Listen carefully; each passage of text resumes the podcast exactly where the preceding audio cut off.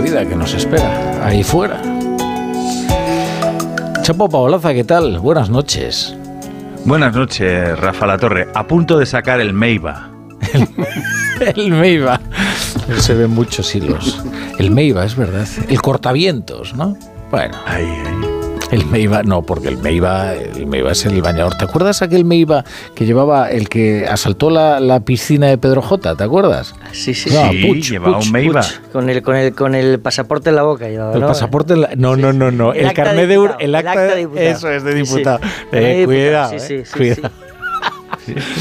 Una prenda con connotaciones políticas siempre. Es verdad, es verdad. Lo llevó al Barça muchas veces, la camiseta del Barça, el Meiba.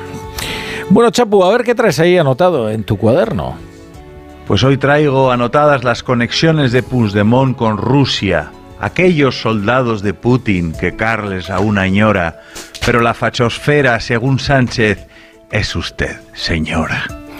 Investigan si el independentismo cometió alta traición, pero la fachosfera me atrae y no puedo remediarlo porque me atrae con esa cosa redonda, como de ir rebotando, como la crónica de fútbol por la tarde, disparo por elevación.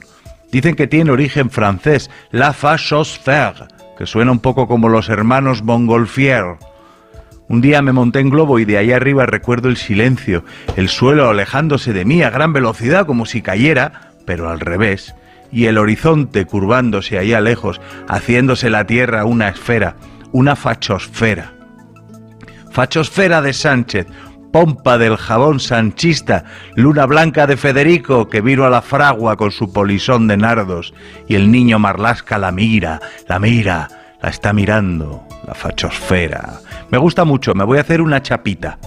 Porque la fachosfera tiene un punto nocturno, lejano, melasúdico, picarón, una belleza evocadora como de flotar con la imaginación, exótica como la luna reflejada sobre el Nilo a su paso por Asuán, fachosférica de perfección en formas espaciales, casi de ensimismamiento geométrico, un algo de risas y bastante tristeza, de Pierrot. Allá nos han puesto, a Paje, a Felipe, a ti, a mí, a Morodo, a todos, a Brasero. Bueno, a Brasero no sé. A mí, desde luego, que viajo feliz en la fachosfera sin Bolaños, ni su fuerza de la gravedad.